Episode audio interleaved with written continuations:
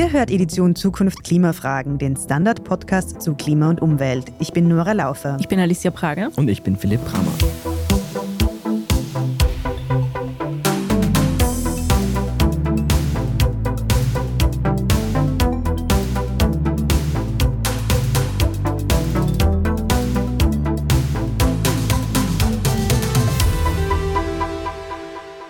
Das heurige Jahr ist ein wahres Superwahljahr. In Österreich wird der Nationalrat neu gewählt, die EU-Wahl steht an und im Herbst bekommen die USA einen neuen Präsidenten oder eine neue Präsidentin.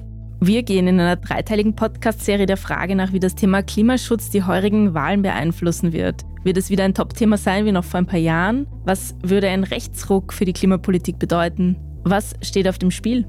Genau, und in dieser ersten Folge dieses dreiteiligen Podcasts beschäftigen wir uns mal mit der Nationalratswahl. In Österreich wird voraussichtlich im Herbst ein neuer Nationalrat und damit auch eine neue Regierung gewählt. Was glaubt ihr denn, welches Thema wird der Klimaschutz denn dabei spielen?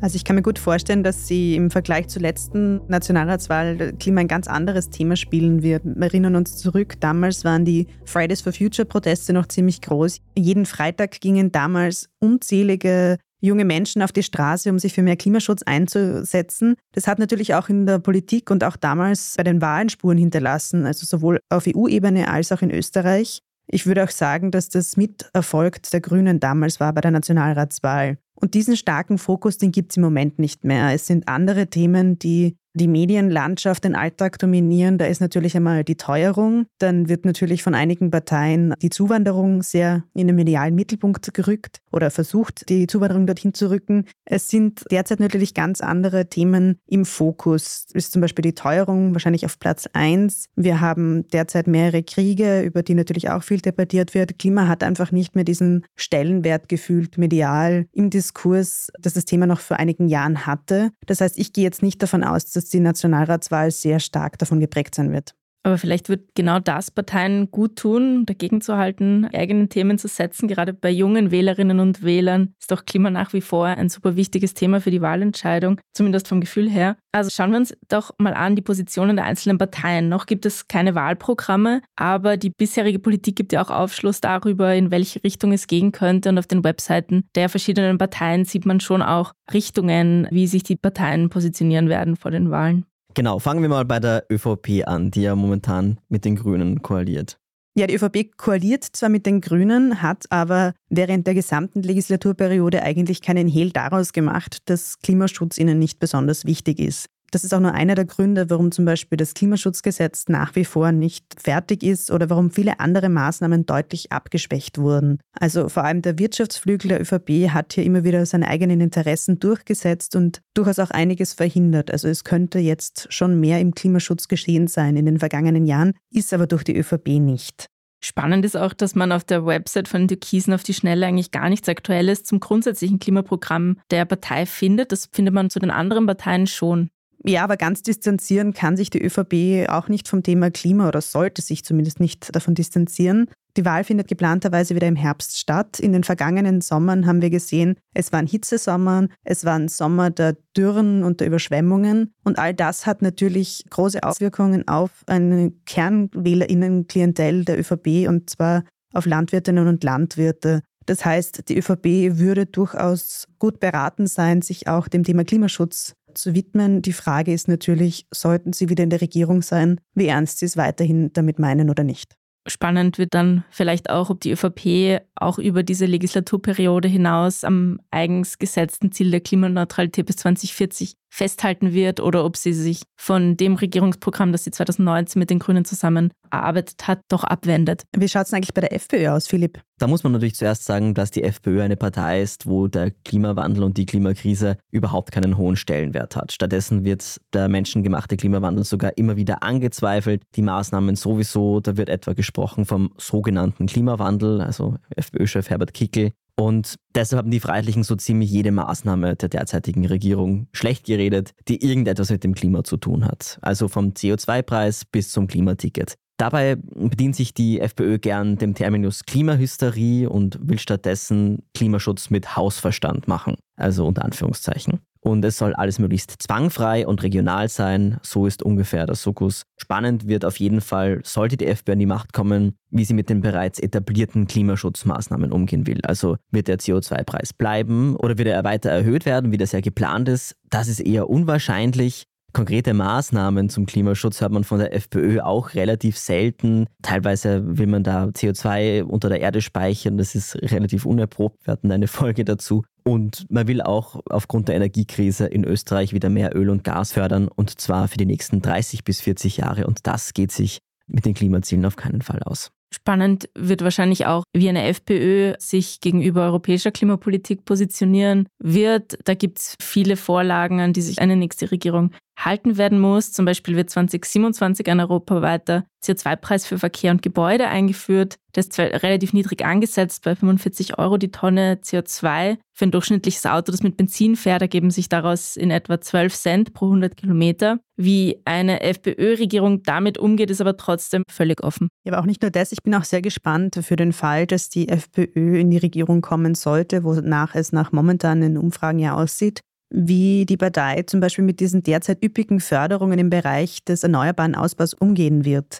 Momentan bekommt man relativ viel Geld in Österreich, wenn man sein fossiles Heizsystem durch zum Beispiel eine Wärmepumpe ersetzt. Und das ist natürlich jetzt ein Anreiz für viele, da umzusteigen, aber es ist jetzt keine Maßnahme, die die FÖ jetzt per se wahrscheinlich befürwortet. Andererseits einmal gewährte Förderungen dem Volk, wie Kickel gern sagt, wieder wegzunehmen, wird natürlich auch unbeliebt sein. Wir sind gleich zurück nach einer kurzen Pause.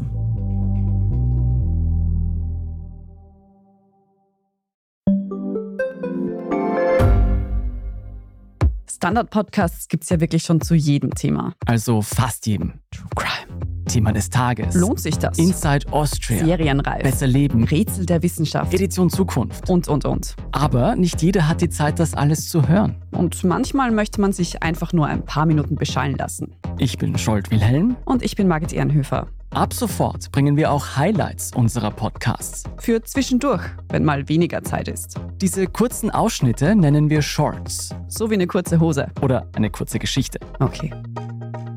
Und Shorts vom Standard finden Sie jetzt überall, wo es Podcasts gibt. Und die SPÖ, was können wir da erwarten? Ja, die Roten haben auch in der Oppositionsrolle jetzt nicht gerade als Klimapartei brilliert. Zwar haben sie mehreren klimarelevanten Forderungen im Kern zugestimmt, aber haben sich auch immer wieder quergestellt. Wir erinnern uns zum Beispiel an das Erneuerbaren Wärmegesetz. Das Gesetz hätte eine Zweidrittelmehrheit im Nationalrat gebraucht. Die SPÖ hat dann blockiert. Die SPÖ will außerdem aufgrund der Teuerung den CO2-Preis aussetzen. Auch solche Forderungen gab es. Die Roten betonten dazu, dass sie immer einen sozialen Ausgleich auch wollen, also irgendeine Komponente, die quasi einen höheren Preis dann wieder sozial gerechter gestaltet. Auf ihrer Website steht dazu, die SPÖ begreift die Klimafrage als Verteilungsfrage. Die bisherigen Aussagen zur Klimapolitik von Andreas Babler sind jetzt nicht besonders tiefgreifend. Ideen sind da zum Beispiel ein 20 Milliarden Euro Dekarbonisierungsprogramm für die Industrie oder ein mögliches Verbot von Privatjets. Also das geht jetzt wirklich noch nicht sehr weit.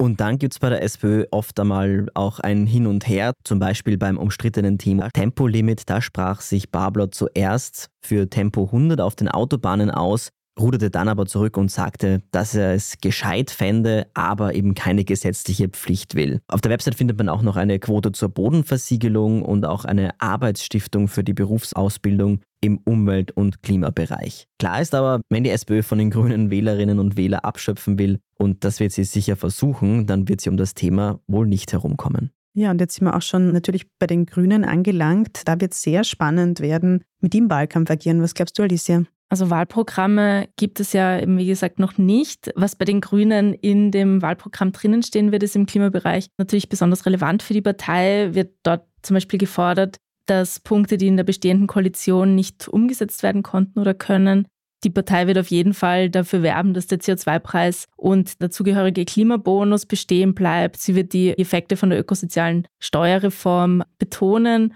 und auch das üppige Förderpaket für den Ausbau erneuerbaren Energien und den Umstieg von Heizsystemen und Haussanierungen, das wird die Partei im Wahlkampf ganz sicher betonen. Ich bin wirklich gespannt. Es sind einige große Brocken noch offen aus dem Regierungsprogramm, eben das vorher schon erwähnte Klimaschutzgesetz zum Beispiel oder die Ökologisierung der Pendlerpauschale. Und das sind jetzt Dinge, die könnten die Grünen natürlich in ein Wahlprogramm reinschreiben, aber es ist natürlich dann auch mehr oder weniger ein Eingeständnis, wir schaffen das nicht mehr bis Ende der Legislaturperiode, wenn wir es schon ins nächste Wahlprogramm reinschreiben müssen. Und es ist natürlich auch ein Eingeständnis den Wählerinnen und Wählern gegenüber, das konnten wir nicht durchsetzen innerhalb der Legislaturperiode. Mhm.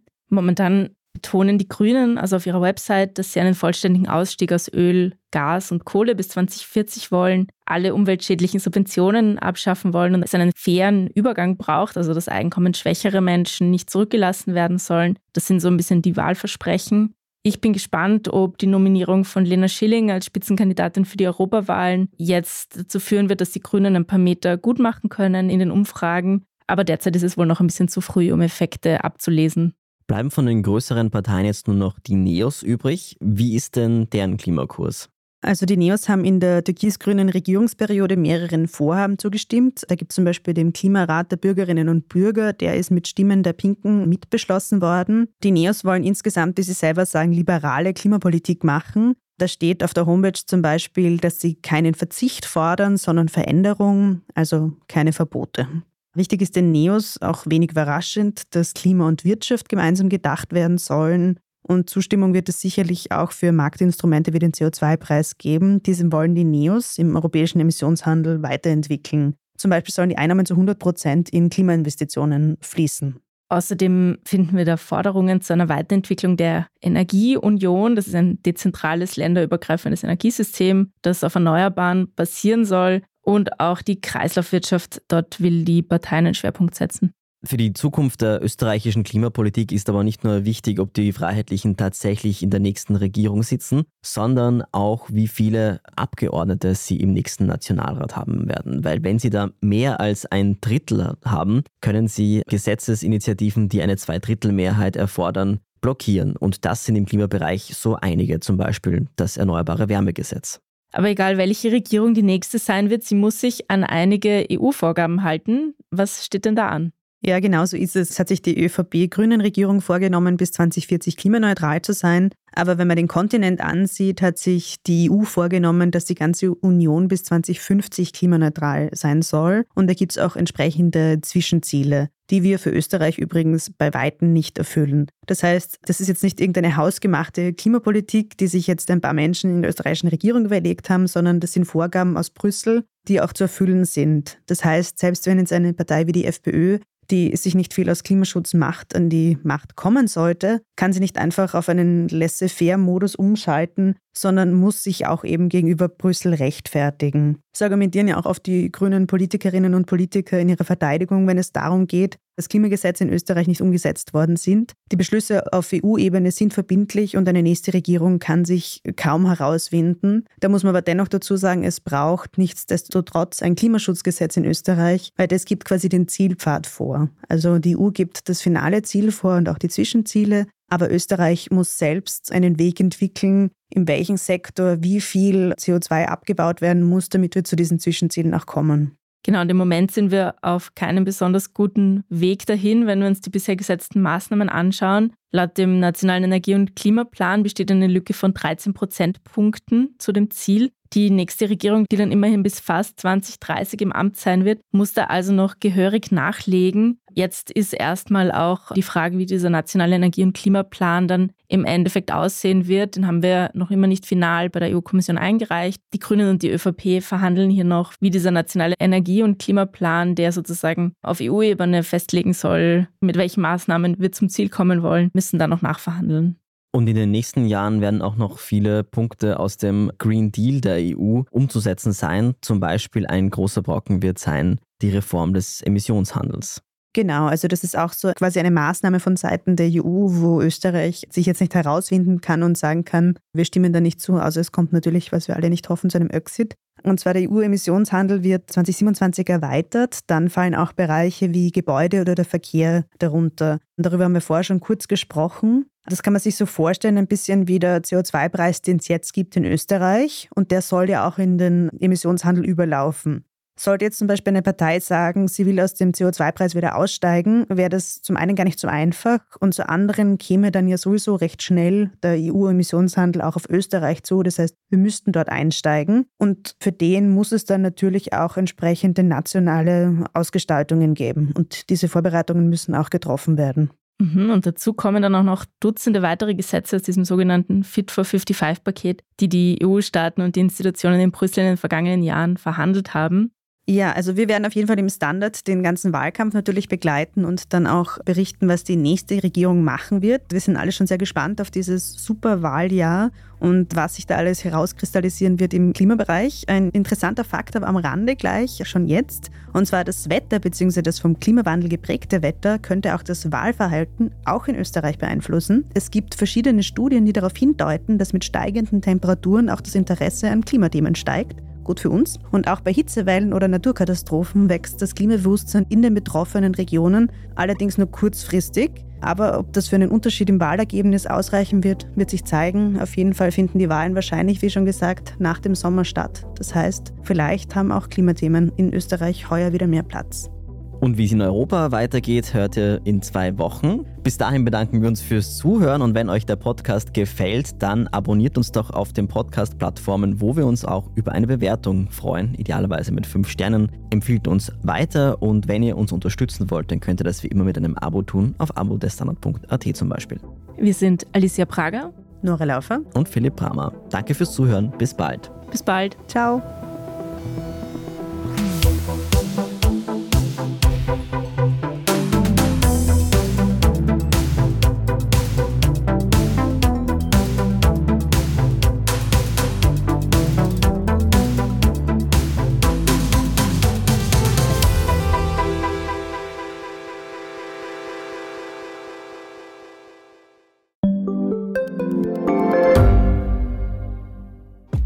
Reicht mein Gehalt für ein gutes Leben? Sind Sneaker und Uhren ein gutes Investment? Wie viel kostet eine Scheidung?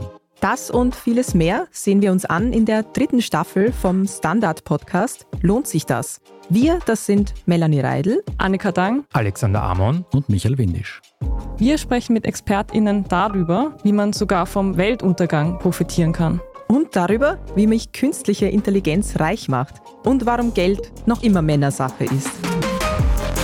Lohnt sich das? Der Standard-Podcast über Geld findet ihr jeden Dienstag auf allen gängigen Podcast-Plattformen.